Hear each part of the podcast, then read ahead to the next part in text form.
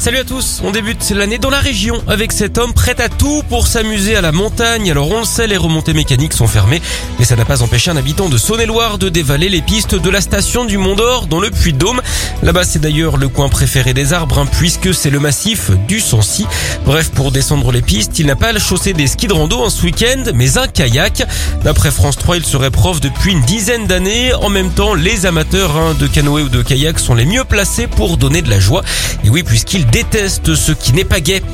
Allez, on enchaîne dans la région comme promis avec cette bagarre entre deux voisins. Ça s'est passé à Jasson-Riotier, près de Villefranche, au nord de Lyon, hier matin. Quatre personnes en sont venues aux mains pour un motif assez futile. Apparemment, la télé était trop forte. Les gendarmes sont intervenus en cas de litige. Ils pourraient aussi penser au plus conciliant des animateurs télé, l'ancien présentateur de questions pour un champion. Et oui, quand il y a un abcès, Julien le perce.